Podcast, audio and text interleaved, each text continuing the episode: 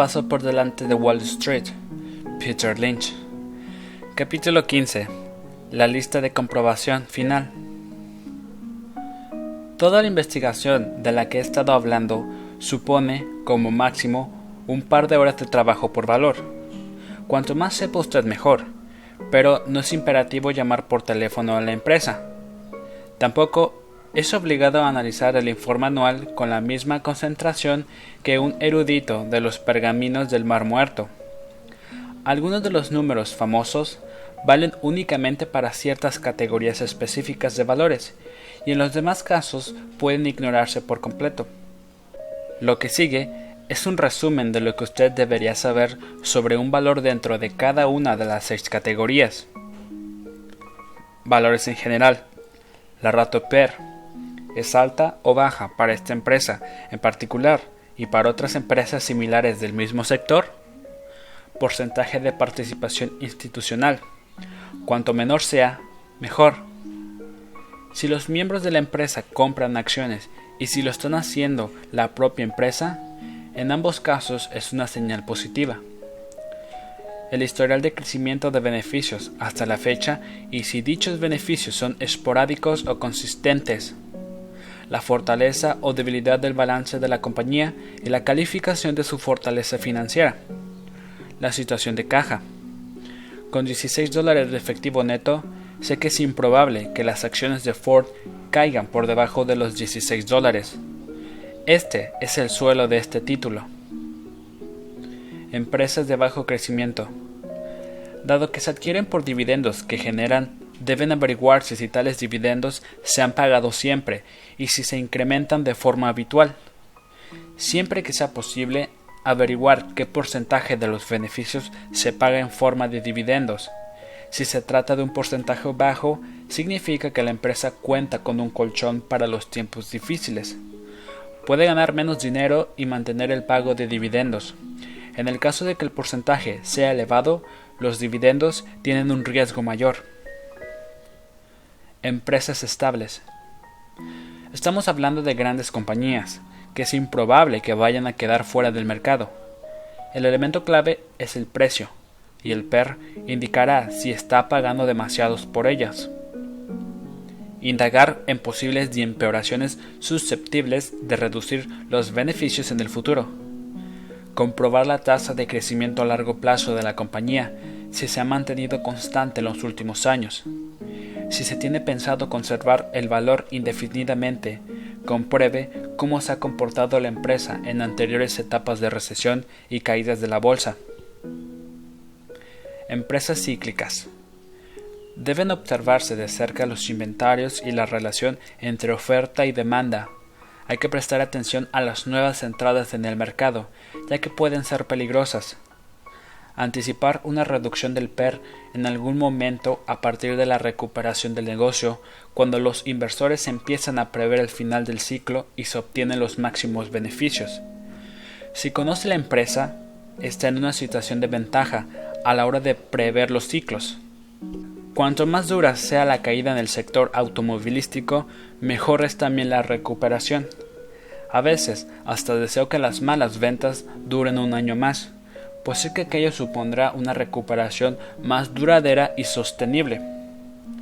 Últimamente hemos tenido cinco buenos años de venta de vehículos y por ello sé que estamos en la mitad o quizá en algún punto máximo al final de un ciclo próspero. Sin embargo, en un sector cíclico es mucho más fácil prever un giro al alza que uno a la baja. Empresas de alto crecimiento investigar si el producto que supuestamente enriquecerá a la compañía representa la mayor parte de su negocio. Ese era el caso del EX, pero no el de Lexan.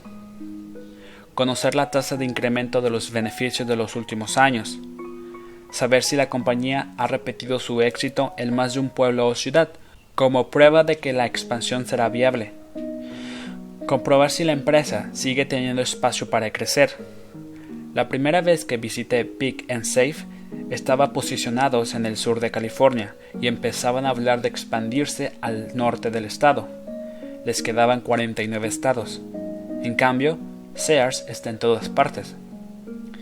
ver si las acciones se venden con un PER igual o próximo a su índice de crecimiento, comprobar si la expansión está en fase de aceleración. En el caso de empresas como Sensomatic Electronics, cuyas ventas son principalmente de una sola vez, al contrario que las hojas de afeitar, que los clientes se ven obligados a comprar repetidamente, una reducción del crecimiento puede tener consecuencias devastadoras. Sensomatic experimentó una tasa de crecimiento espectacular a finales de los 70 y principios de los 80, pero para incrementar los beneficios, cada año debían vender más sistemas nuevos que el año anterior. Los ingresos obtenidos por las ventas del sistema básico de vigilancia electrónica superaban con mucho los procedentes de las ventas de esas pequeñas etiquetas blancas a sus clientes establecidos. De modo que en 1983, cuando disminuyó su tasa de crecimiento, los beneficios no solo se ralentizaron, sino que se hundieron. Y lo mismo ocurrió con las acciones, que en 12 meses cayeron de 42 dólares a 6 dólares. Ver si hay pocas instituciones que tengan el valor en cartera y si apenas un puñado de analistas han oído hablar de él. Esto constituye una ventaja añadida muy importante con los valores de alto crecimiento. Empresas recuperables.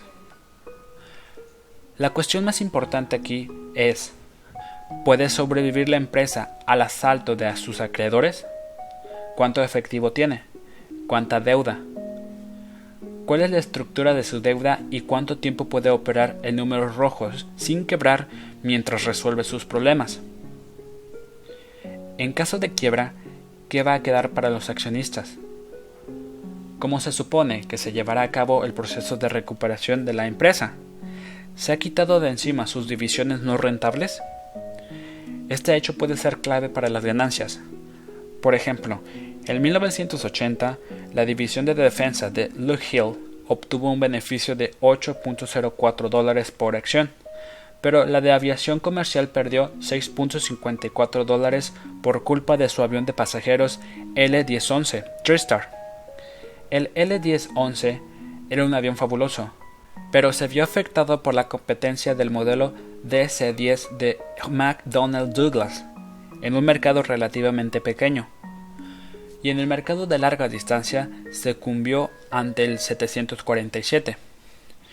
Eran unas pérdidas persistentes, y en diciembre de 1981 la empresa anunció que se desharía del L-1011 Ello dio lugar a grandes pérdidas en 1981, pero en este caso era algo puntual. En 1982, cuando Hill ganó 10.78 dólares por acción en su división de defensa, no tuvo que hacer frente a más pérdidas. En dos años los beneficios habían pasado de 1.50 dólares a 10.78 dólares por acción. Cuando se produjo el anuncio del abandono del L1011, se podían adquirir acciones de Luke Hill a 15 dólares y en cuatro años llegó a los 60 dólares. Texas Instruments fue otro caso clásico de empresa recuperable. En octubre de 1983 anunció que abandonaría el negocio de los ordenadores domésticos. Solo ese año había perdido más de 500 millones de dólares en ese negocio. De nuevo, la decisión acarrió fuertes pérdidas, pero de este modo la empresa pudo concentrarse en los sectores de los semiconductores y la electrónica para defensa, sus puntos fuertes. El día posterior al anuncio, las acciones de T despegaron de 101 dólares a 124 dólares, y cuatro meses más tarde estaban en 174. Time también ha vendido algunas de sus divisiones y con ello ha recortado gastos de forma drástica. La suya es una de mis recuperaciones preferidas de los últimos tiempos, y de hecho también es un caso de activo oculto. Su división televisión por cable está valorada en 60 dólares por acción, de modo que si cotiza 100 dólares se está comprando el resto de la empresa a 40 dólares por acción. ¿El sector vuelve a funcionar? ¿Se están recortando los gastos? En tal caso, ¿qué efecto tendrá? Empresas de activo oculto. ¿Cuánto valen los activos? ¿Existen activos ocultos? ¿Cuánta deuda debe sustraerse de esos activos? ¿La empresa está contrayendo más deuda? Y por tanto restando valor a sus activos? ¿Hay algún comprador al acecho para facilitar que los accionistas recojan los beneficios de dichos activos? Algunas claves de esta sección. 1. Comprenda la naturaleza de las empresas que tiene en cartera y las razones específicas para tenerlas. Clasificar las acciones por categoría les permitirá comprender mejor qué se puede esperar de ellas. Las grandes empresas experimentan movimientos pequeños, las empresas pequeñas experimentan grandes movimientos. Tenga en cuenta el tamaño de una empresa si espera que ésta mejore sus beneficios por un producto en concreto. Busque empresas pequeñas que ya sean rentables y hayan demostrado su capacidad para reducir su modelo. Desconfíe de empresas que ofrecen tasas de crecimiento anual de entre el 50 y el 100%. Evite las acciones de moda en sectores de moda.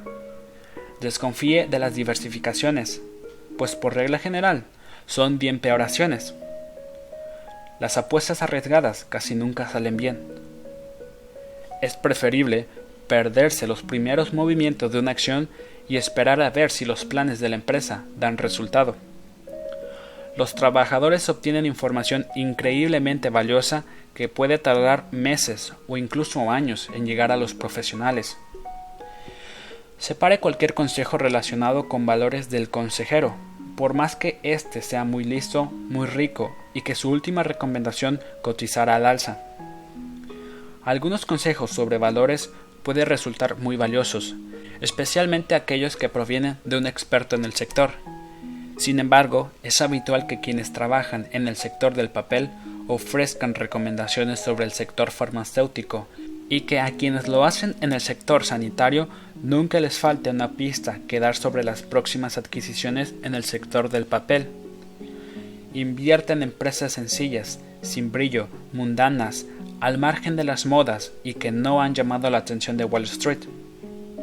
Las empresas de crecimiento moderado en sectores sin crecimientos son ideales para invertir. Busque empresas con nichos. Al comprar acciones muy devaluadas en empresas con problemas, seleccione las que exhiban una mejor posición financiera y deseche las que cargan con mucha deuda bancaria. Las empresas sin deuda no pueden quebrar, las virtudes de la dirección pueden ser un factor importante, pero también bastante difícil de evaluar. Base sus inversiones en las expectativas de la empresa, no en el currículo o en la capacidad oratoria de su presidente. Se puede ganar mucho dinero con la recuperación de una empresa en dificultades. Evalúe cuidadosamente la ratio PER. No va a sacar dinero de una acción muy sobrevalorada, aunque todo lo demás esté perfecto. Elabore una historia para la empresa como forma de facilitarle el seguimiento de su evolución. Busque empresas que recompren de forma habitual sus propias acciones. Estudie el historial de dividendos que ha repartido la empresa a lo largo del tiempo y cómo se han comportado sus beneficios en anteriores periodos de recesión. Busque empresas con una participación institucional baja o nula. En igual de condiciones, priorice las empresas en las que sus directivos tengan inversiones personales importantes antes que aquellas en las que estos se limiten a percibir un salario. La compra de acciones de una empresa por parte de sus propios empleados es una buena señal, especialmente si lo hacen varios de forma simultánea. Dedique al menos una hora a la semana a estudiar inversiones, sumar los dividendos cobrados y sacar la cuenta de sus propias ganancias y pérdidas no cuenta. Sea paciente, las cosas ocurren cuando menos espera. Es peligroso e ilusorio comprar acciones únicamente sobre la base del valor contable declarado. Lo que cuenta es el valor real. Si tiene dudas, déjelo para más adelante. Dedica al menos el mismo tiempo y esfuerzo a escoger un nuevo valor para invertir en bolsa que dedicaría a escoger una nueva nevera